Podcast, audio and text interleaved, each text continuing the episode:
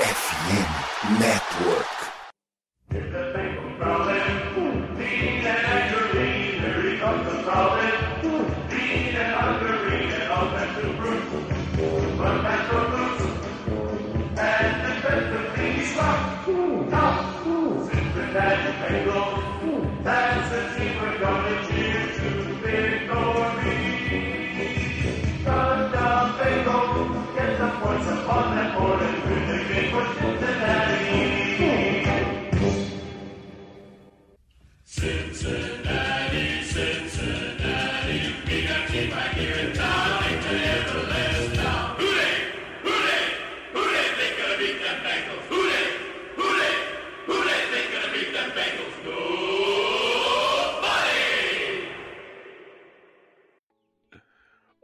Seja muito bem-vindo ao podcast Ruday BR, a casa do torcedor do Cincinnati Bengals no Brasil. Hoje, episódio número 47, vamos repercutir a vitória do Cincinnati Bengals no Paycor Stadium sobre o Kansas City Chiefs e também falar já, dar um preview do jogo da próxima semana, também no Paycor Stadium, onde o Bengals recebe o Cleveland Browns. Tenho aqui ao meu lado o Conrad Aleixo, tudo bom, Conrad? Opa, tudo bom? Programa aí que nós vamos chamar o, o Ratinho para confirmar a paternidade do Burrow sobre o Mahomes. é, porque é paternidade, não podemos falar em rivalidade, porque se só um lado ganha, não é rivalidade. Também temos aqui a presença de Lucas Ferreira, o Lucas Saints. Tudo bom, Lucas? Tudo bem, Ricardo. Eu queria saber se os Bengals foram para a AFC West, que é a terceira vez que a gente ganha o Chiefs esse ano. Olha, o povo está provocativo. Do jeito que eu gosto, do jeito que eu gosto. Então é isso. Caso vocês queiram mandar uma mensagem, um abraço, pedir um salve, fazer reclamação, entre em contato com a gente tanto no Twitter quanto no Instagram, arroba. No Twitter, eu sou arroba Slash. O Conrad é o Conrad Underline Aleixo e o Lucas é o Lucas Saints, como eu já disse. E também, né, caso você queira fazer parte do grupo de WhatsApp, que temos os administradores que não sabem que quem sai do grupo não aparece mensagem. Um abraço para Fábio Beliziário, que mandou ali que vai ter um sorteio, mas ninguém entendeu a piada. É... E então é isso, assim, tem uma quantidade grande de gente, o pessoal falando bastante sobre os jogos. É, e momento que tá tudo bem, né? É um momento que o grupo fica em paz. Dura quando o time perde, que daí tem duas mil mensagens no grupo e querendo demitir até o faxineiro do. do... Eu, eu, já provei, né? Que o pessoal só fala quando, quando tá ruim a situação. é, a gente que é do do comitê que sempre, sempre defendeu o Luana Rumo, quase sempre defendeu o Zack Taylor. Éramos xingados. Hereges. O tempo é o senhor da razão, Ricardo. O tempo é o senhor da razão. Exato. É bom, é bom saber olhar o trabalho feito e não só os resultados. Né? Quando o trabalho é bem feito, a inveja a é grande. inveja é pesada, é. Exato. Então é isso, vamos falar sobre Cincinnati Bengals e Kansas City Chiefs. Tem bastante coisa para falar desse jogo, um jogo delicinha. 27 a 24, resultado aí que a gente já tá acostumado, né? Vitória 27 a 24 foi assim na final da última conferência, final de conferência da última temporada. É, mas esse aí, por mais eu não vou dizer que foi fácil, mas ganhou por três pontos e deixou deixou pontos no campo, né? Então, isso dá uma demonstração de quão boa foi essa vitória. Teve o drop do, do Tyler Boyd, que meu Deus do céu, o que foi aquele drop? E também tivemos ali o, a chamada de quarta descida, que aparentemente o Burrow mudou a jogada e acabou dando bastante errado e o Carlos Dunlap conseguiu fazer uma boa jogada para interromper aquele ataque. Mas de forma geral, assim, irretocável a partida, né? A gente sempre fala que quando enfrenta esses times tem que aproveitar todas as oportunidades. que não pode deixar nada passar, não pode deixar nenhum ponto em campo. Bom, você citou já exemplos de momentos em que o Bengals tinha a faca e o queijo na mão, deixou os pontos em campo, mesmo assim voltava no drive seguinte, pontuava, ou era um field goal, ou era um touchdown. Então, olha, eu, acho que a próxima vez que a gente vê um Chiefs e Bengals, lá em Las Vegas, vai dar o Bengals como favorito. Essa suposto, esse suposto favoritismo do Chiefs, eu acho que acabou. Definitivamente foi colocada uma pedra em cima. Os outros dois jogos dos Bengals é, tiveram dificuldade no primeiro tempo. No segundo tempo, é, deixaram, cederam só três pontos, o que não aconteceu nesse, mas nesse nenhum momento teve perto de perder o jogo. É óbvio, o Chiefs fecha melhor o primeiro tempo e inicia melhor o segundo, sim, mas os Bengals nunca tiveram fora da partida como nos outros dois confrontos. É, eu acho que é isso que deixa a gente tão animado, né? Que geralmente a gente fala que precisa ter um jogo perfeito quando pega time que tá bem e o Bengals é, de, conseguiu ganhar o jogo sem estar tá aquele ataque 100%, né? Passa aquela sensação de que, que se precisar de mais ainda consegue, né? Não, e sem contar que, assim, é um time que é, tem apresentado né, uma coisa bem redondinha, né? Então, assim, você olha, não tem grandes problemas em nenhuma das, nenhuma das áreas. E ainda assim a gente conta com desfalques, né? Então, por exemplo, nessa partida estava sem o Joe Mixon, que em cima da hora acabou não conseguindo passar no. Sem, é, ser liberado pelo médico independente com relação à concussão. É, a gente quase esquece, mas é, o time ainda segue, né? E vai ficar assim até o final da temporada sem o Tidobi Awuzie, que era o cornerback 1 dessa equipe. É, e ainda assim, e mesmo assim conseguiu lidar de maneira assim, muito boa contra o Patrick Mahomes, que é o quarterback número 1 da, da temporada, né? Em números, em touchdowns e jardas. Então isso mostra, dá uma demonstração muito forte de como o time estava bem. É... Eu falei do Mixon, né? A gente tem que exaltar muito o trabalho que de chamadas, né? E o trabalho do do Samed Pirine. Pirine jogou muito bem. É... Ele já vinha de duas partidas, né? Muito boas. A, a, a partida com, com três touchdowns recebidos é, contra o Steelers, ele fez uma boa partida contra o Titans, mas essa excedeu as outras partidas, na minha opinião. Ele teve mais de 100 jardas corridas, teve mais ou menos umas 50 jardas recebidas. É... E você olha, um ano atrás, se alguém fala, nossa, o Samad Pirine vai ser o titular num jogo contra o Chiefs, você fala, meu Deus do céu, que Deus tenha piedade de nós. E hoje o a gente Ryan, olha. Vem... Hoje, hoje a gente olha completamente diferente. Ele tá, em, tá num momento muito bom e complementando muito bem o time, né? O Pirine vem numa ascendente desde o final da temporada passada, né? É, por exemplo, o jogo contra os Chiefs na final da, da conferência, é ele que faz o touchdown que bota os Bengals na partida. Não, não é um touchdown, touchdown simples, ele corre umas 30, 40 jardas com a bola. É, após receber um passe do Burrow logo após, logo depois da linha de scrimmage, então foi, ele ganhou na perna Sim. o touchdown. E hoje a gente estava discutindo isso no grupo e eu não vou roubar a análise do, do Conrad porque é uma análise muito mais sólida e aprofundada sobre Mixon e Pirine, mas é um fruto também não só do talento individual do, do, do jogador, mas de como os Bengals vêm é, evoluindo durante a temporada não só no jogo terrestre, que é o, né, a principal função do Pirine, o running back, mas também no jogo aéreo.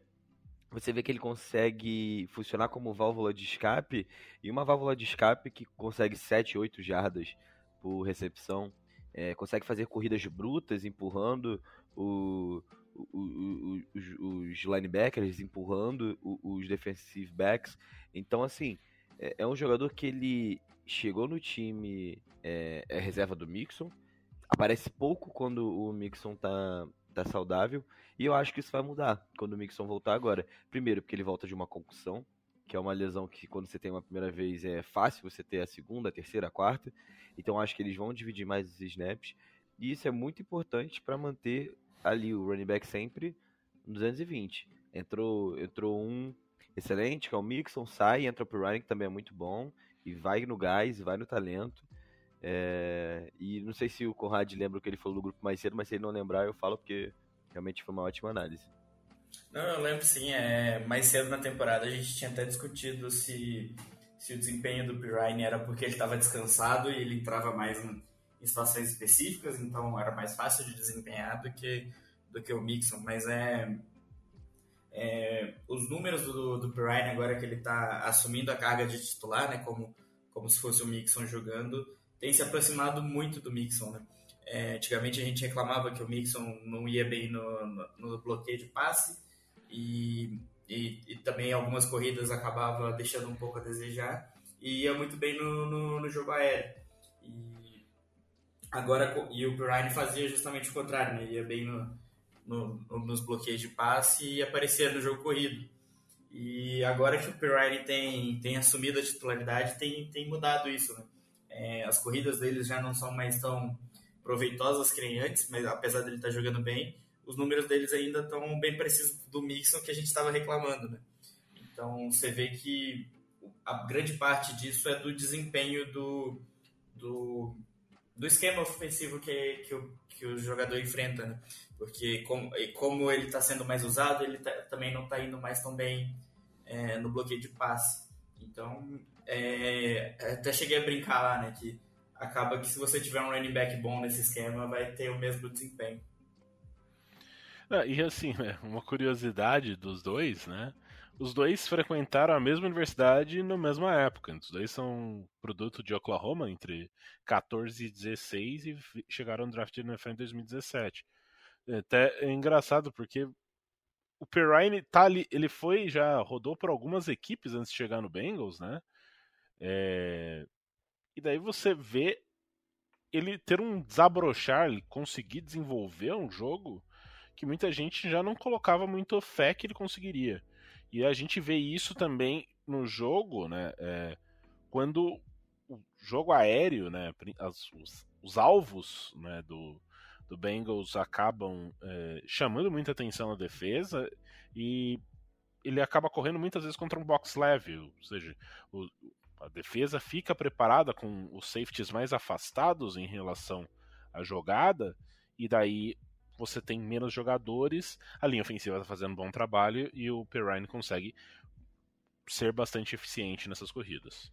É, os Bengals sempre tiveram uma dificuldade, sempre não, mas é uma dificuldade recente de achar um, um bom running back. Um, é, já passou bem Javos Green Ellis no passado recente, Jeremy Hill, depois chegou o Mixon, que é, um, é o melhor desses três, definitivamente, mas que nunca foi um running back elite até o, o ano passado. Sempre foi um running back muito bom, mas não elite. Já o segundo running back, que por muito tempo foi o, o, o Bernard, é, o Dio, ele agradava todo mundo, a todos, mas ele é um cara mais leve, não é para correr é, primeira, segunda, terceira descida, sabe? É, não é um cara que você vai botar numa primeira para gol na linha de uma jarda. É, então achar o Pirine tem conseguido é, mesclar bem é, tanto passe quanto bloqueio, como corridas que precisa de mais força, é, é o ideal, é excelente. É, no, recentemente da NFL, a gente não tem visto grandes running backs, com exceção de um ou outro, por exemplo, é, Derrick Henry, não sai de campo quase, é, é, é absurdo. o Cook lá no Vikings, apesar de se machucar muito, é um desses caras. Mas a maioria dos. É, McCaffrey, que, nossa, espetacular. É, até lançando passe esse ano ele tá. É, mas você vê que grande parte das equipes tem bons running backs, uma dupla de running backs bons. Nenhum excelente, extraordinário, mas dois bons running backs. Então, se o Bengals conseguir manter o Mixon e o Perrine saudáveis, é, conseguir mesclar bem a participação dos dois em campo para manter eles é, sempre com estamina cheia, com energia, para lutar contra as linhas, as linhas defensivas, contra os linebacks adversários, a gente tem um ataque mais poderoso ainda. A gente fala muito de, do, do, dos wide receivers, a gente fala muito do Burrow com, temporada de MVP, mas essa lesão do Mixon mostrou pra gente que o, a dupla de running backs do Bengals pode estar sendo aí uma top 5, top 10 da liga. Se o Pirine continuar jogando dessa forma, se o Mixon voltar bem, vai ser difícil. Lembrem o que o Mixon fez mês passado. o jogo absurdo que ele teve. Então, é, é, promissor. Eu gostei muito da partida do Pirine, tanto essa contra o, o Chiefs como contra o, os Titans também. E também teve o jogo contra os Steelers de três touchdowns ali. Perfeito, perfeito, lembrar. perfeito. Não, e assim, uma coisa que a gente tem percebido, né? Assim, a gente vem aí uma, duas partidas sem o Mixon, onde o Perrine é, elevou o seu nível, e a gente, antes dessa partida, teve quatro partidas sem o Jamar Chase. Então a gente consegue perceber uma maturidade desse time é, de, é, e uma resiliência, né? Sim, você perde uma uma peça, mas você não se abate por conta disso. É, até no, no, o Conrad colocou no perfil né, no, do, no, no ao longo da partida a respeito da volta do, do Jamar Chase e o quanto isso impactaria no Tyler Boyd. Né, que ele começou a receber passes, conseguiu, apesar do drop bizonho, ele teve um desempenho muito melhor do que ele vinha tendo nas últimas partidas, porque tem alguém chamando uma atenção muito forte. E ainda assim, a gente, se a gente for olhar essa partida, o Burrow conseguiu distribuir é, passes em oito alvos diferentes. É, teve passe em dois tight ends, né, no Wilcox e no, e no Hayden Hurst. Teve em quatro wide receivers, o, o trio, né, o Chase, o Higgins e o Boyd. E também teve no no Trent Irwin e nos dois running backs, Chris Evans, que fez o touchdown, e no Samaje Pirine. Então a gente consegue ter uma noção que esse time tá, sim, com muito, muita, muito azeitado e com muitas armas, né? Então, você, ah, tá sem o Mixon, beleza, você tem o Pirine, você consegue utilizar um Chris Evans que estava sendo pouco utilizado até pouco tempo. É, o, até mesmo o, o Wilcox, né, que foi onde o, o, time utilizou ali numa uma jogada, né, tem até um, eu até mandei pro pessoal aqui, um artigo do SB Nation que fala sobre a melhoria do Bengals eh, comparando o início da temporada com a, com a última partida, né, com o jogo contra o Chiefs e as as jogadas com dois safeties mais recuados e como o, ben, como o Burrow explorou. Inclusive, numa dessas jogadas, você passa no Wilcox para ele conseguir é, fazer a recepção e conseguir garantir o first down. É, e essa questão de dos jogadores estarem aparecendo também é importante também na defesa, né? Se a gente for pegar a jogada que eu acho que foi a, a que selou a vitória ali, que foi o sec no Mahomes que acabou fazendo eles errarem o field goal, a nossa DL em campo era era o Ken Sample, o Osai e o BJ Hill. Então, é, se fosse no início da temporada a gente falasse isso, a gente já tá tendo um, um infarto, né? Porque a gente sabe que eles não estavam performando muito bem. E foi uma jogada muito bonita. O, o Hubbard até estava em campo, mas ele recuou para fazer um spy ali. E o Logan Wilson estava fazendo uma, uma zona da tampa 2 lá no fundo do campo. Então, acho que o, Mahomes se confundiu todo nessa jogada e acabou sendo apressado ali por três jogadores, né? E o Osai que fez uma partida muito boa, não só nesse sec, mas quando ele entrou ele ele estava gerando pressão, estava conseguindo parar o jogo corrido e nessa jogada especificamente ele conseguiu sair muito bem na marcação para fazer o Mahomes tentar correr e acabou conseguindo o sec. É, e assim, a gente no grupo do podcast, né, a gente via um certo Conrad irritadíssimo com as, com as blitzes enviadas pelo, pelo senhor Luanarumo nos third downs. Você quer eu falar bravo a respeito disso? Pelo amor de Deus, né? eu tava muito bravo, porque ele tava, ele tava tentando muito zero blitz contra, contra na, nas terceiras descidas e tava expondo um pouco nossos jogadores em, em marcação individual, tava tentando dar uma apostada ali para tentar parar um pouco o Mahomes. Mas acabou que no, no final do jogo era meio que. Eu vi que foi meio que uma armadilha ali para tipo. Ah, tô mandando blitz todo terceiro descida, você vai se acostumar com isso, uma hora eu vou parar. É, quando a gente fez, teve isso ano passado, quando o Bengals, todo mundo começou a falar que o Bengals começou a entrar só com três e, e colocar oito na marcação, foi na situação que o Bengals precisava parar o Chiefs de todo jeito, né? Então, já no segundo tempo, já estava uma. Na volta do segundo tempo, já estava uma vantagem muito grande, o Bengals começou a usar isso. E como dessa vez o, o ataque conseguiu performar no primeiro tempo, conseguiu colocar os pontos, e o jogo nunca deu uma desgarrada muito grande, eu acho que ele deixou essa carta guardada na manga para a hora que realmente fosse preciso. Né? Então, ali no último quarto, que ele voltou a usar isso e realmente mostrou que deu certo. Ó, e a gente tem. Uma coisa que a gente tem que falar é um jogador que nessa partida ele vai ser quase não lembrado, assim. Mas eu gosto, eu vou fazer questão de jogar um holofote né, nessa, nesse jogador e no, no companheiro dele, né, no, no seu complementar. Eli Apple, ele é também o pai do Mahomes. o cara não ter, o Mahomes nem olhou pro lado dele, não lançou nenhuma vez na direção do Eli Apple. Você vai me fazer comentar isso, Ricardo? E além disso, o Ken Taylor Britt, né, que era um jogador que a gente tinha dúvidas, afinal, é um jogador de segunda rodada, é, e a gente falou, pô, ele, talvez ele vá conseguir ali a vaga do, do Eli Apple ao longo da temporada, tudo mais.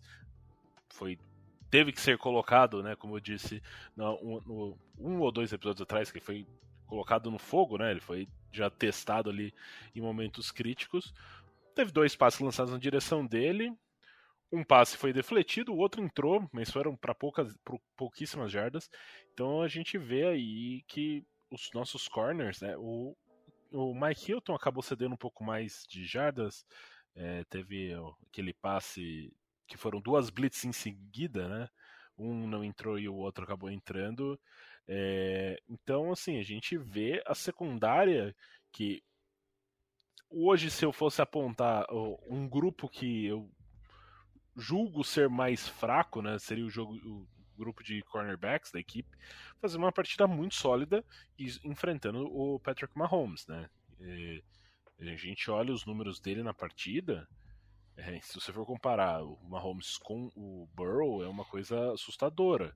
Porque o Burrow teve acima de 80% no, de aproveitamento nos passes, né? O Burrow foi 25 de 31 e o Patrick Mahomes não chegou a 60%. Ele completou 16 passes de 27 tentados. Então, você consegue limitar o Mahomes a menos de 60%, apenas um touchdown passando. Quer dizer que a sua defesa foi muito eficiente. A, a defesa, ela sempre. Ela é tão forte quanto o jogador mais fraco dela. Eu levo isso muito como um mantra quando eu jogava. E eu ainda levo isso como um mantra como torcedor. Porque não adianta nada você ter um lado direito muito bom na defesa é, um tiro, ter um Jesse Bates, um Von Bell, é, um Logan Wilson, se do outro lado pode ter um, um Eli Apple jogando mal. É ele que vai ser explorado, assim como foi no, no último drive do Super Bowl passado. E muitas vezes ele é contestado e a gente fala mal dele aqui. E eu acho que ninguém vai tirar o corpinho da reta. Mas é ótimo ver atuações como essa, né? A gente tá nesse nosso principal corner. É, basicamente o nosso corner principal é o cara, um dos caras mais contestados da liga, injustamente. Ser o mais contestado da liga é injusto, mas ser contestado tá ok. E a gente tem um calouro. Então quando a gente vê a atuação que a gente viu, é, o Laia se ceder nenhum passe, o, o Kenton Bridge cedendo um passe só, se não me engano foi um para duas jardas, né? Isso, isso. Perfeito. Então, a gente vê aí também a mãozinha do, do Lua no Arumo, né? Você, se você tem uma linha que pressiona, se você tem um esquema de, de defesa que deixa o seu QB, o QB adversário é, confuso, são nesse, nessas pequenas questões que você vai transformando uma defesa grande, uma defesa forte, potencializando a habilidade dos seus atletas. É, é muito bom. O jogo, o jogo, de domingo me deixou muito animado porque eu vi um Bengals é, competente nas três, três fases do jogo, tanto no ataque, na defesa quanto no, no Special Teams. E foi o que você disse, Ricardo. Talvez a unidade mais fraca da nossa equipe seja de corners. E eles têm essa atuação, mostra o quão azeitado esse time está chegando em dezembro, que é a parte mais importante da temporada. É, e assim, a gente parava, olhava, né, assim, oh, será que a gente vai não será, mas pô, a gente tem que classificar para esses playoffs. Agora a, mudou um pouco a chavinha, né? Ainda mais com o nível de atuação que o, o Baltimore Ravens tem apresentado nas últimas partidas, é, e tendo o Bengals tendo vencido o Kansas City Chiefs, é, a conversa muda de figura. Deixa de ser, ou a gente tem que classificar para os playoffs para nós temos que ganhar essa divisão. É, eu acho que é importante a gente salientar também que o, o plano de jogo do Bengals estava muito bem escrito, né? É, o Anarumo estava deixando o, o Chiefs correr um pouco ali, deixando ele correr, mas ia controlar o que o Mahomes ia conseguir fazer. Né? E na hora que o time precisou falar, não, agora a gente vai parar, conseguiu forçar um turnover, conseguiu forçar o, o Chiefs ao field goal, acabou errando. E mesmo se não tivesse errado o field goal, né? Se tivesse conseguido manter o jogo empatado, eu tenho eu tenho a confiança de dizer que esse ataque ia conseguir gastar o relógio e pontuar com field goal, né? Tanto é que tava lá pra, já pra, na zona de field goal quando, quando conseguiu o first down para gastar o relógio. Então, eu acho que o, o mais importante para mim desse jogo é, é, a confiança que o time passa pro torcedor. Assim, né? É, a gente olha, não foram alguns. Principalmente os nossos wide receivers, assim, eles não têm. Numa partida como essa, eles não tiveram aquelas atuações que você olha e fala assim: Nossa, o cara destruiu com o jogo. É o Jamar Chase com quase 100 jardas e você percebendo a presença dele pouquíssimas vezes. Mas assim, são jogadas muito eficientes, né? O T. Higgins com uh, só 35 jardas, mas com uma recepção decisiva, né? Naquela terceira para 11, onde é, nem é, assim antes, né? Eles chegaram no eu li também a respeito é, no The Athletic, ele e o Tyler Boyd chegaram no Huddle e eles não sabiam, eles imaginavam que ia ser uma corrida. Porque o time tava para gastar tempo. Daí o Burrow falou: "Não, não, vai ser um passe, vai ser um passe para você, T". Então, isso mostra a confiança e assim, foi um passe numa janela minúscula, eh, tinha é, menos de meia jarda de separação, com um, o, o, core, o pass rusher, né, do lado esquerdo da linha defensiva, acho que é o, sei lá, Dana, Mike Dana, acho, é, que ele conseguiu passar pelo pelo Leo Collins, ou seja, o Burrow estava pressionado, não tinha uma, uma, janela muito grande, mesmo assim o passe entra perfeito, né? Então é uma coisa assim assustadora. Eu li algumas explicações possíveis para pro, pro DE do do, do separado. E duas muito boas. Eu acho que. Eu não lembro qual, qual defensive lineman publicou isso no Twitter, mas explicando por que ele não derrubou o Burrow. Porque se você vê a imagem é, ao vivo ali no, no, momento do lance, sem, sem ser num, num VT mais lento, você percebe que ele para, né? E Sim. aí foram duas possibilidades que levantaram. Uma é dele achar que o Burrow ia fazer um passe na screen, então ele para e dá a fritadinha para pular e cortar a linha de passe. E a outra é que o ângulo do corpo dele não era o ideal para atacar o Burrow naquele momento, porque o Burrow poderia ter vendido com os olhos uma outra rota. Que eu não sei qual seria, porque eu não lembro agora se tinha alguém passando pela direita no campo. Realmente não lembro. É, então, você vê o, o, o, calibre do Burrow, se, se isso for realmente o que aconteceu, né? se ele realmente pulou porque achou, queria pular porque achou que o Burrow ia passar a bola lá.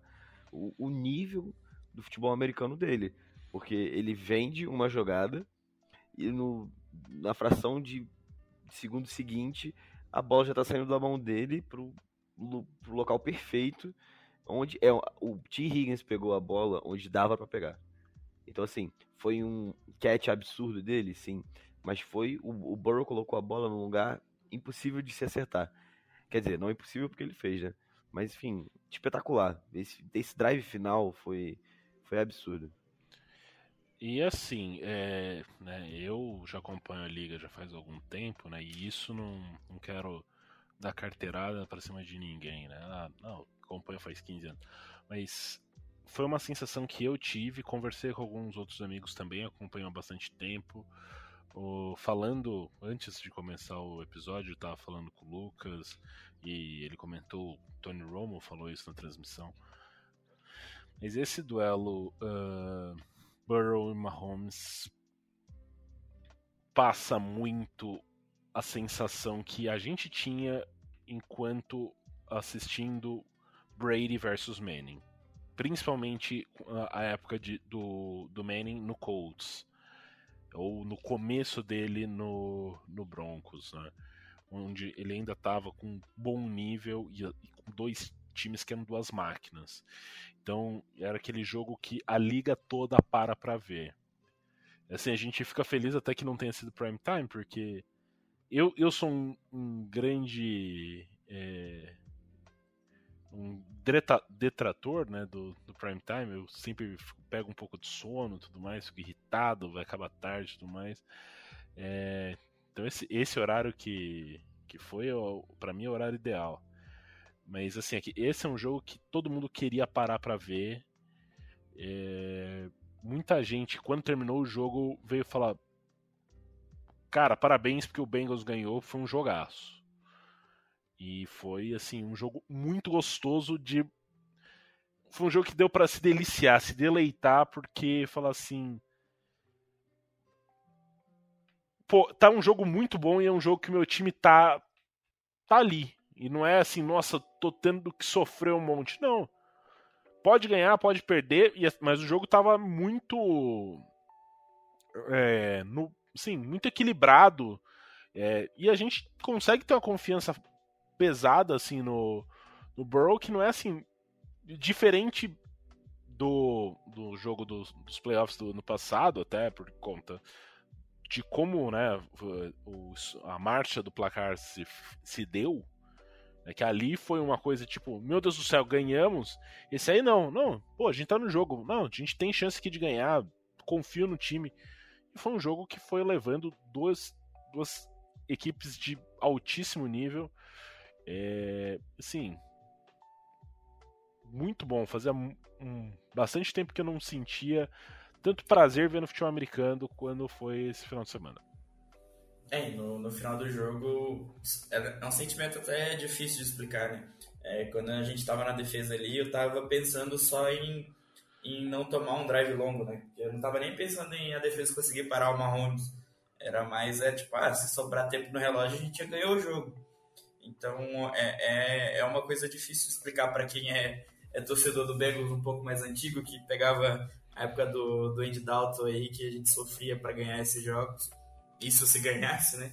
Então, é, e também essa, essa sensação de, de Brady e Manning é, é uma coisa meio difícil de descrever também, né? Porque a gente simplesmente sente que é uma rivalidade crescendo de times que não são da mesma divisão e que vão basicamente lutar pela, pela conferência no, nos anos que vem também, né? É, ano que vem só terá essa, esse duelo se os dois ganharem a, as divisões. Então é bom o Bengals ganhar porque eu quero ver de novo esse jogo no que vem.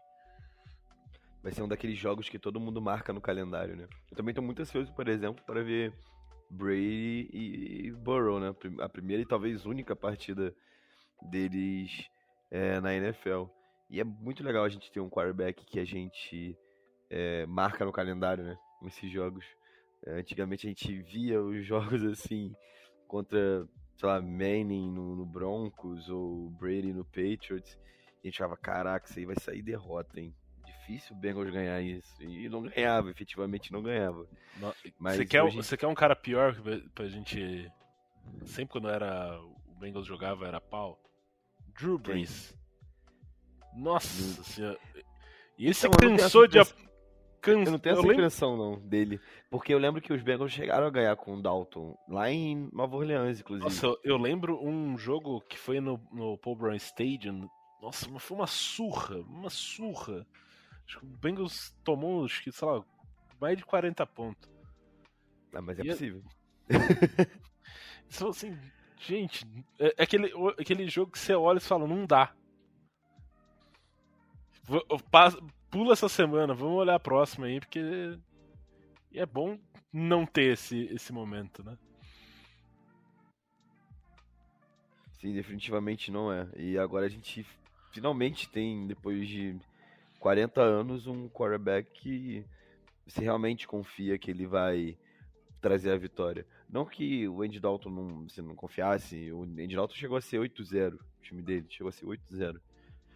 Então, mas é diferente, o Burrow é diferente, parece que tem um futuro ali, sabe? Parece que serão 5, 10 anos de, de Bengals lutando para ser campeão da, da UFC, campeão da NFL. É, é, é, muito bom ter esse sentimento, ainda mais para quem acompanha, acompanha Bengals, os Bengals há tantos anos e, e tinha que ficar explicando para as pessoas porque torcer para os Bengals. Agora você tem que explicar que você não torce, não torce a partir de agora, que você não é modinha. tem que fazer essa análise agora, né? Não, e assim, só abrir um parêntese, né? Coitado do Andy Dalton, né? Ontem deu dó dele. Nós estamos gravando na terça-feira, no Monday Night, e assim, eu, eu tenho alguns amigos que torcem pro, pro Saints e os caras não ficam bravos. Eles falam assim, gente, o Dalton merece um time muito melhor do que esse time do, do Saints. que ele tá fazendo tudo certinho, mas o time caga. Nossa, e ontem ele conseguiu tomar uma virada absurda, absurda. Quem viu aquele Monday Night, confesso, tirei um cochilinho, acordei ele faltando uns três drives para acabar, mas vi a virada do, do Brady e fiquei chateadíssimo pela partida do, do Dalton. Tava fazendo tudo certinho, ele que tá aí já, se não me engano, com 15 touchdowns, 7 interceptações, tá com uma, um, touchdown ratio, né, em relação às interceptações bem ok, mas o time não ajuda, tem sempre drop e tudo mais. E ele fica marcado por, por exemplo, o jogo contra o Cardinals que teve várias interceptações, né? Então, sim, eu, eu tenho bastante. Eu sinto bastante dó do Dalton, parece um cara muito gente boa. É, inclusive, se ele estiver escutando aqui o podcast, fica o convite para participar aqui do, do DBR qualquer dia. A hug, Dalton, my friend. É, é, fica aí o convite, poder contar essas histórias de bastidores, resenha aí. É, e basicamente é isso, né? Assim, a gente vê ali. Eu só tenho medo de uma coisa. Eu não sei se o, o, o Conrad e o Lucas compartilham desse medo. Enfrentar o Cleveland Browns. Eu tenho medo disso. Vocês têm medo? Ah, eu acho que não, não tenho mais esse medo, não. É, então é bom que exorcize qualquer medo no próximo final de semana. Olha, visto que a gente tá 7-1 contra a liga inteira e na nossa divisão a gente só venceu um jogo, né, é de se ficar preocupado. Não sou tão, tão calmo quanto o Conrad, não.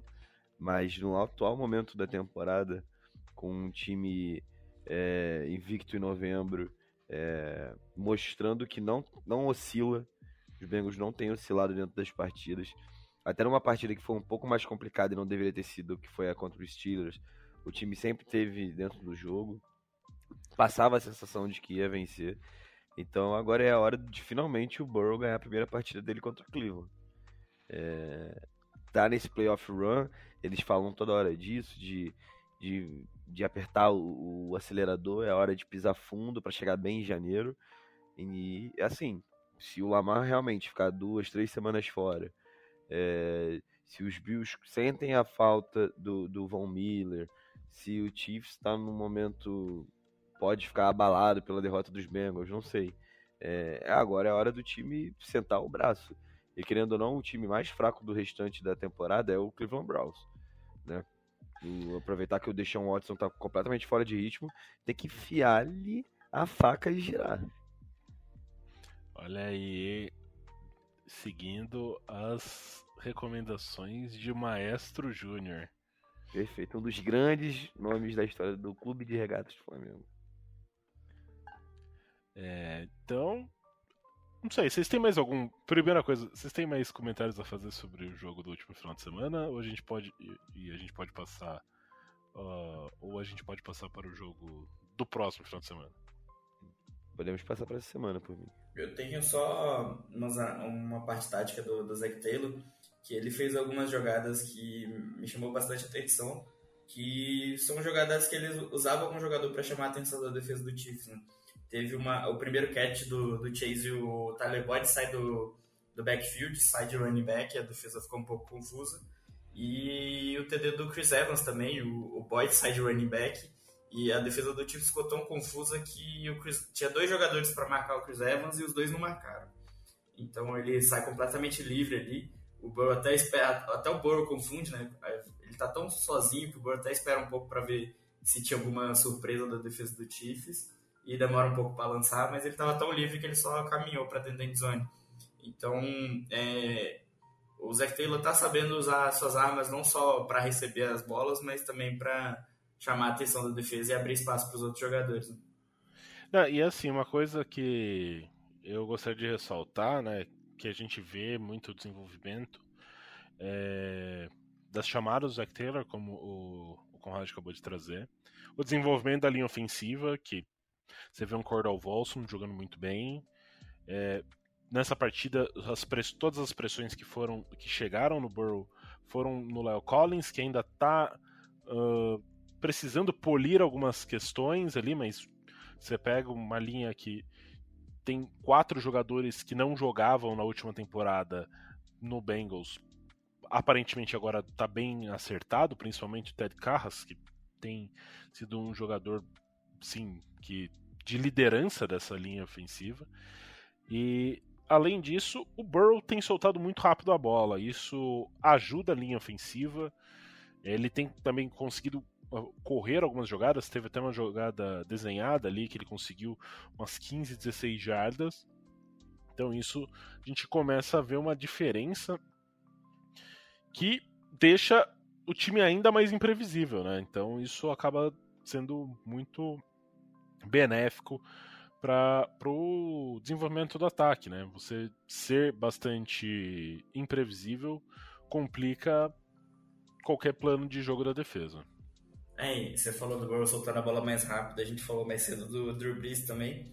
É, eu lembrei que antigamente falava bastante que como o Drew Brees era um QB considerado baixo para a NFL, é, dependia muito da, da OL abrir a janela de passe rápido para ele. E a gente, nas últimas semanas, tinha visto bastante, a gente reclamava bastante né, dos passes que estavam sendo desviados na, na linha de scrimmage e, e o Burrow tem, tem começado a mudar isso, né? Tem começado a ver um pouco melhor essas janelas que a OL está criando quando o DL não, não vai pressionar realmente para acertar mais fácil esses passes rápidos. Tá, é, então acho que é isso. A gente já tratou bastante do jogo do último final de semana, vitória sobre o Kansas City Chiefs. É, só trazendo aqui né, a classificação de momento. Uh, o Chiefs e o Bills estão empatados na liderança. Acho que o Bills fica na frente no critério de empate.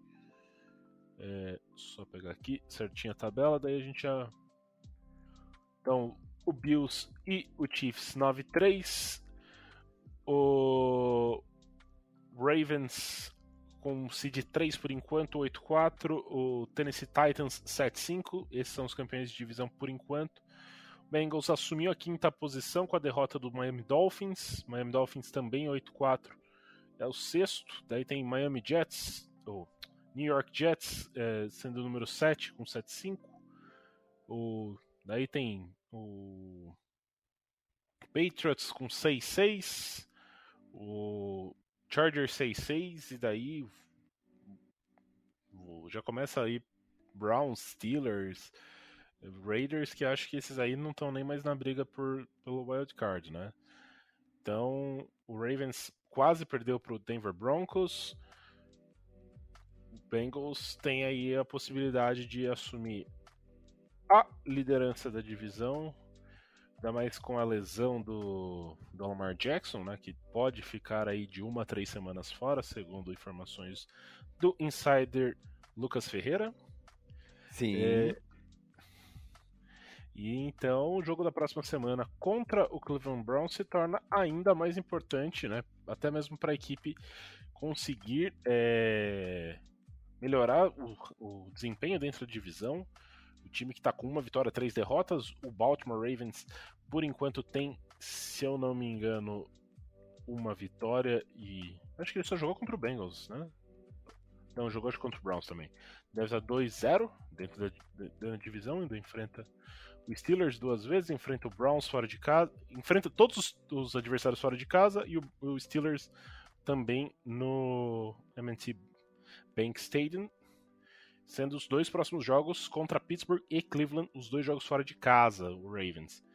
Então a gente olha aí um momento complicado para o Ravens, né, enfrentando dois, dois adversários de divisão fora de casa, sem o, o seu quarterback. E o Bengals enfrentando o seu, seu grande algoz nas últimas temporadas, o Cleveland Browns. É, que tem o Deshaun Watson voltando, né? Ele retornou nesse, nesse último final de semana contra o Tennessee, contra o Houston Texans. Fez uma partida bem abaixo, né? Eu, o pouco que eu vi, que eu tava olhando pelo NFL Red Zone, assim, muitos passes fora do, do alvo. O time conseguiu ganhar, mas muito por conta. Teve retorno de punch, teve a defesa conseguindo pontuar por diversas vezes. O Watson lançou uma interceptação na, na endzone, assim, bastante. bastante feia, né? Assim, uma coisa. Ele nem viu o defensor que tava ali. Exato. Então, assim, você vê que os dois anos sem jogar estão deixando ele um pouco. Estão segurando um pouco um jogador que tinha um nível muito bom antes, antes da, da paralisação, né? Da suspensão e da. Dos, das ocorrências policiais. É, o que esperar desse jogo contra o contra o Browns? Ah, se você pegar o, o desempenho do Browns no último jogo é animador e desanimador ao mesmo tempo. Né? Você vê o desempenho do ataque isolado, você, você, é, você chega já a achar que o jogo tá ganho. É, o time sofreu um safety numa besteira lá. É, o Watson jogou bem mal, bastante passe bem longe dos recebedores que estavam livres. É, alguns até caindo no chão, faltando força no braço. E, só que se você pegar o, o, o, o desempenho do restante do time, a defesa do Browns, que sempre é o problema pra gente, é, jogou muito bem, teve um fumble retornado para TD, uma, uma pick six também. E, a, e ainda teve special teams conseguindo fazer um TD de retorno. Então, é, são situações um pouco para deixar a gente preocupado, porque a gente até brinca que a defesa do Browns é a criptonita do Burrow, né? Mas é, eu, eu acho que vai ser um jogo que vai ser um, um clima muito tenso, mas que o resultado não vai ser tão tenso assim pra gente. É, e acaba sendo no, no Paycor Stadium, né? É, que o, não sei, eu sinto que o time tá bastante leve, né? Eles, eles querem e a torcida tá apoiando muito o pro adversário tá tá bastante difícil de jogar. Então, assim, a torcida sabe que é uma vitória um, muito importante, mas aquele assim.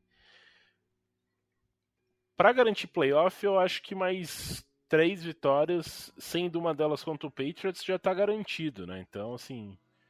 Ou até mesmo duas, acho que já, já é possível vencendo o Patriots. Então, acaba sendo aquele jogo assim é o mais fácil que a gente tem até o final da temporada? Em teoria é. É bom que a gente ganhe? Sim. Se não ganhar, também tem, tem espaço para ganhar outras partidas. Então isso acaba tirando um pouco da pressão, na minha opinião. Eu acho que o, Burrow vai vir bandido porque ele quer ganhar do, do Browns, né? Ele que tem aí. São quatro? Não, cinco, né? cinco derrotas pro Browns. Não, ano passado ele então quatro derrotas, porque ano passado ele não jogou a última partida e que foi que o Bengals acabou vencendo, que foram os reservas. Ele então, joga as duas no primeiro ano dele? Joga, joga. joga. Teve a, a, uma foi a segunda, a segunda partida, que foi, foi o Thursday Night Football. Foi o Thursday Night, o outro foi o jogo que ele quase ganha e o Peoples Jones faz a recepção quase no estouro do cronômetro para virar o jogo. E ano passado teve aquele jogo catastrófico no Paul Stadium e esse ano teve um jogo catastrófico no First Energy Stadium. Então, assim. É... Mas, assim, são catastróficos, mas de maneiras diferentes, né? É, você falou que é um jogo mais tranquilo, porque o time ainda sabe que tem outros jogos para classificar para os playoffs. Mas eu acho que esse time vai vir muito pilhado porque. Porque nunca ganhou. Não, porque o First Seed está aberto ainda. Principalmente Sim. agora com a, a, vitória do Bengals. É, o, a gente só precisa que o, o Chiefs perca algum jogo que a gente só depende da gente para conseguir esse First Seed. Então, considerando que o Ravens já vai cair de produção, né? Já vai perder algum jogo. Então, acho que esse time vai vir muito pilhado pensando nisso. Ah, já pensou ali a gente sair de um time que falava, Ih, não sei se vai conseguir playoff, tá aí de ressaca do Super Bowl pra First Seed? E, não, e se for First Seed tem que ganhar todos os jogos até o final da temporada. Então, isso quer dizer que o time vai chegar ali com o quê? É, seria 13 e 4, sendo 13 e 2 nos 15 últimos jogos da temporada, né? Assim, um recorde de bastante respeito. É, bastava não enfrentar a divisão, né? que foi o problema do ano inteiro.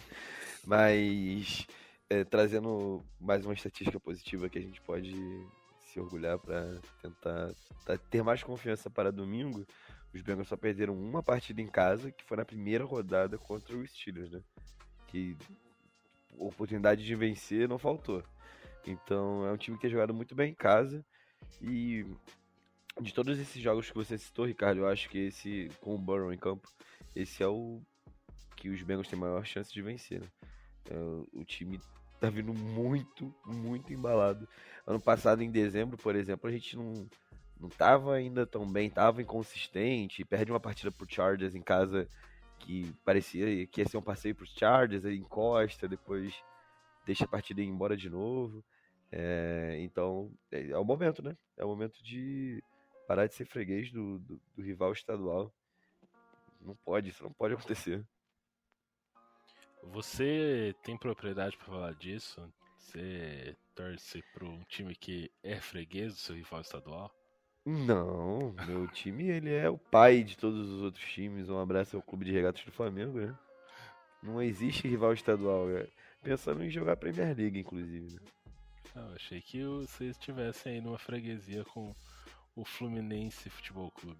Mas tudo não, bem, bom. não vamos entrar nisso. Bom, os caras ganham um estadual nosso fazem livro, né? Então deve ter alguma importância para eles. é, não, não vamos, não vamos futebolizar aqui, porque senão tem gente que daqui não a, é, daqui a pouco o, o Conrad vai começar a falar de processo aí, de justiça comum de Minas Gerais. É, segunda divisão do Mineiro, tudo mais.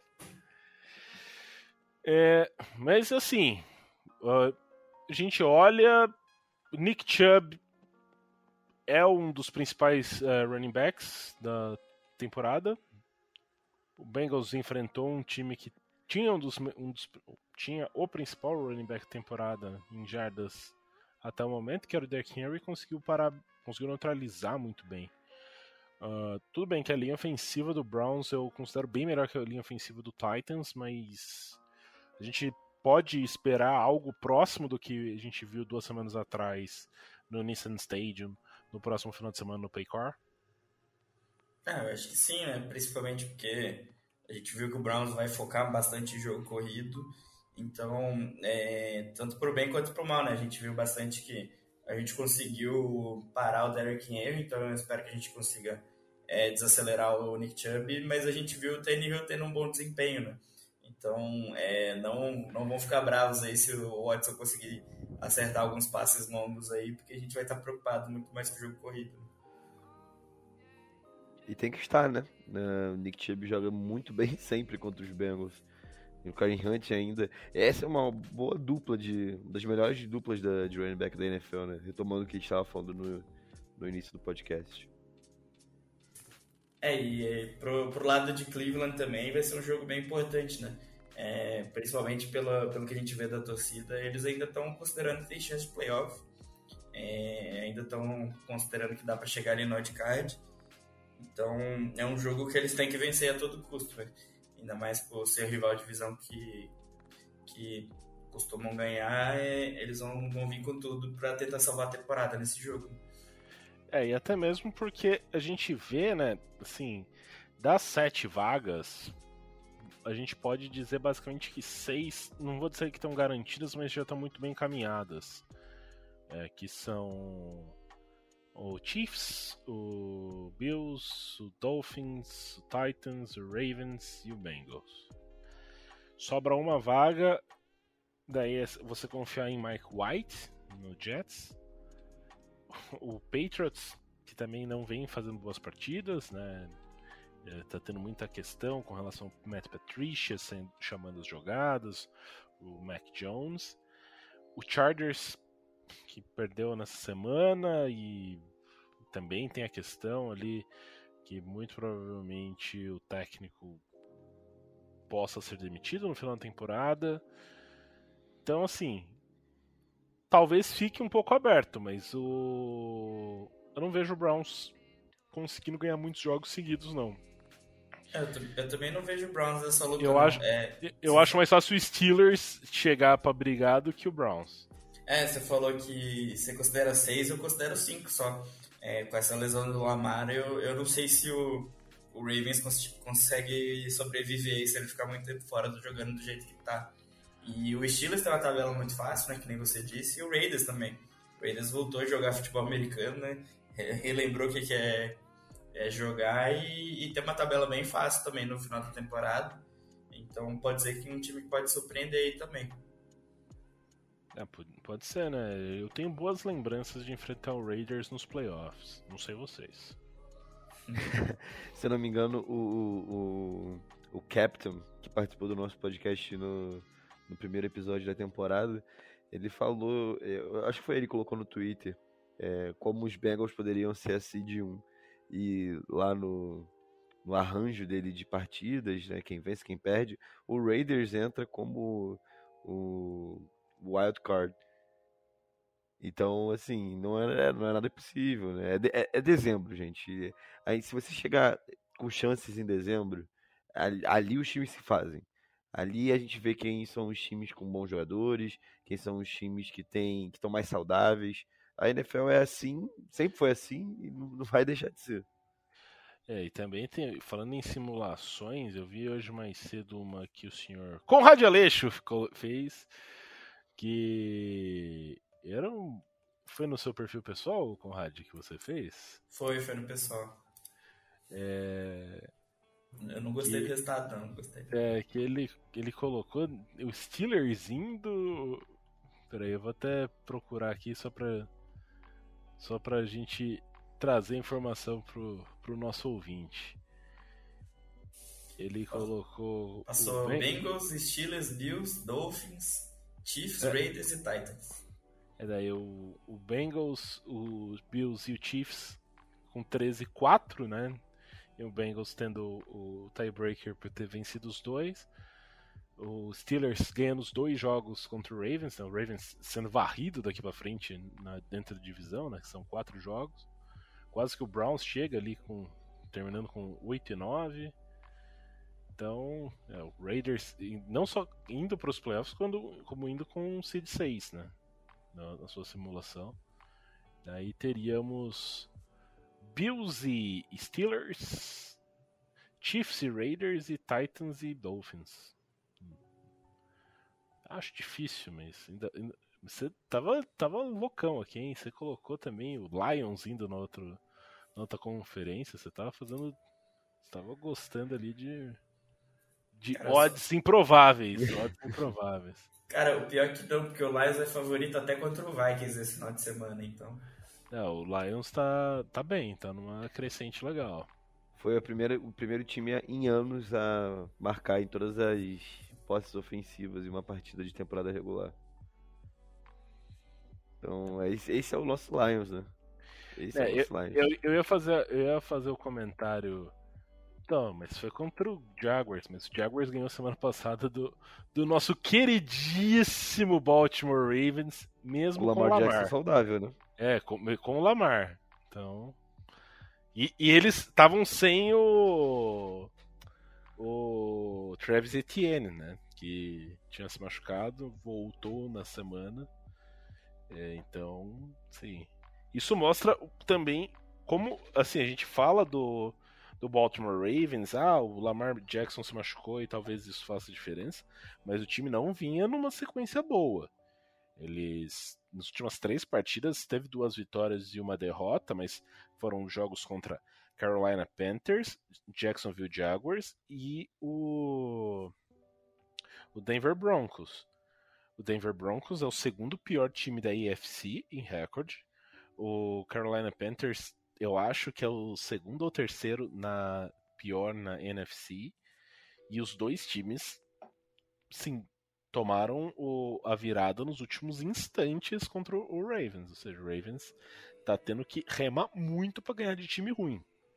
É, inclusive então... foi jogo que fez a gente sofrer, né? Que ou já tinha acabado o jogo do Bengals, ou o jogo do Bengals era em outro dia. A gente ficava ali esperando, vendo, vendo se ia dar e, não, e acabou no final não dando. Ó, hein, vou, vou, vou confidenciar esse. O Conrad, ele fez uma. Uma mega cena, basicamente, né? Tentando acertar ali os. Os, os vencedores de, dessa semana. Ele, você chegou a acertar, né? Basicamente, uma, uma odd 350, mas daí você tirou antes. Eu coloquei, eu fui mais os, eu fui mais é, mais modesto, né? Eu coloquei só uma tripla. Coloquei Bengals, o Seahawks e já estava rolando o jogo, coloquei o o Broncos vencendo, né? Tava 9 9 a 3 se eles. E, e dava uma odd ali, se não me engano, 3,6. Eu sei que eu coloquei, acho que. Se não me engano, era 35 reais e voltava a 150. Só faltou o Broncos segurar, né? Senão eu ia ter ganho aí 150 conto, já, já garantia as brejas do final de semana. É, foi. Mas... Eu cheguei a acertar quase tudo ali. O Washington que que empatou, que me, me quebrou um pouco as pernas, que ia ser uma odd um pouquinho maior. Só que aí eu fiquei com medo do, do Dalton e, e dei cash out antes dos Saints e Bucks. É, eu vou dizer, você ia ganhar o jogo, mas na verdade quem ia ganhar o dinheiro é a sua noiva, né? Porque você tem infartado antes daquilo. foi no, faltando 3 segundos que, que deu o green, pô, aí é complicadíssimo. É, não, não ia sobreviver esse jogo não, ia ficar hum. maluco. Aí, ó, e o Rafael Vilela, que é o nosso ouvinte, ele falou, apostou contra o Ruivo, sofreu, né? Teve a galera ali que perdeu a aposta no grupo por ter colocado que o Dalton seria interceptado. Dal... Confia no Ruivo, pô. Confia no, no Ruivo. Prime Time? Nunca vi perder. Não, perder ele perde, mas, pô, ele não foi interceptado, ele jogou bem. Então, esse é o problema. Jogar bem também nunca vi. Você ah, tá, tá sendo. Hater. Hater. Você tá hater. sendo hater. Tá sendo hater do Ruivo. Logo eu que tinha um grupo no WhatsApp chamado Amantes do Red Rifle. Logo eu. O, o, o Conrad, ele gosta do. Você ainda tem o GIF salvo? O GIF do, dele tirando, ó, tirando o casaco, entrando dentro do campo? Pô, aquele, é aquele GIF é... que explode atrás, né? É, aquele GIF é bom, hein? Esse, esse GIF é de qualidade. Nossa. No, no Twitter do Rodei BR ainda tá entre lá, entre os mais usados. Esse GIF é maravilhoso. Eu gosto muito. Acho que é isso. Uh, mais alguma consideração a respeito do jogo do final de semana? A gente falou pouco, mas é muito a esperança, né? A gente analisou, assim, deu pouca análise profunda, mas é mais o sentimento de aparentemente tudo pode dar certo. Eu acho que essa é a, sensação que fica, né? É, eu acho que pra, pra esse jogo eu tô, tô esperando um, um grande jogo da defesa aí, conseguir alguns turnovers. Acho que a gente não teve. A gente teve um ou nenhum jogo com dois ou mais turnovers essa temporada. Então tô, eu tô esperando a defesa conseguir fazer isso nesse jogo. Lucas? Torcer pra gente voar, né? Nesse final de semana, continuar na boa fase. O que mais, preci... o que mais precisamos, não é mesmo? Ah, a gente quer sempre. é, Agora, como o Conrad disse, é rumo a seed número 1, um, né? Então, espantar essa, esse fantasma, né, vindo diretamente de Cleveland, onde temos um torcedor lá, o João, morador de Cleveland, um abraço para ele. É, mas o jogo é em Cincinnati. é, eu quero muito sex, por mais que o time não seja o time que mais tem sex na temporada. Eu quero ver o o Deshaun Watson apanhando mais que pandeiro com o Daniel Alves ali na... É, E, assim, pô, ganhar ali e dar um pulo, se possível, com a forcinha do pessoal lá dos metalúrgicos, né? Do sindicato, dos metalúrgicos, o pessoal de Pittsburgh, para já saltar ali para o seed número 3 e a liderança da divisão. Tendo dito isso, um abraço. Eu vou falar aí, um abraço. Vocês querem mandar um abraço especial para alguém? Um- agradecer a audiência? Eh, Deixar algum recado paroquial? O básico, né? Aquele abraço para nossa audiência qualificada e fiel. E mais uma vez estamos aqui e semana que vem estaremos de novo e assim por diante. É, é bom que a gente não precisa mais ficar vetando a participação do Lucas, né? O Amém. Bengo- ó. o E- Ben- ah, Bengals embalado. colabora. O Bengals colabora. embalados. Isso. Conrad, algum recado, alguma mensagem, algum apelo, mandinga, bold prediction, reza, pedido de casamento, tá aí. Ô, louco, que isso. É, agradecer a todo mundo que acompanha a gente e, dizer que, assim como o Hexa, o Super Bowl do Bengals tá vindo aí. Então é isso, a gente agradece a toda a sua audiência até esse momento. A gente aqui já passando de uma hora de programa. É, agradece a todos. Olha para o final de semana, olha para o estado e pensa assim: quem é que mandando essa porra aqui? Who they? Who dat?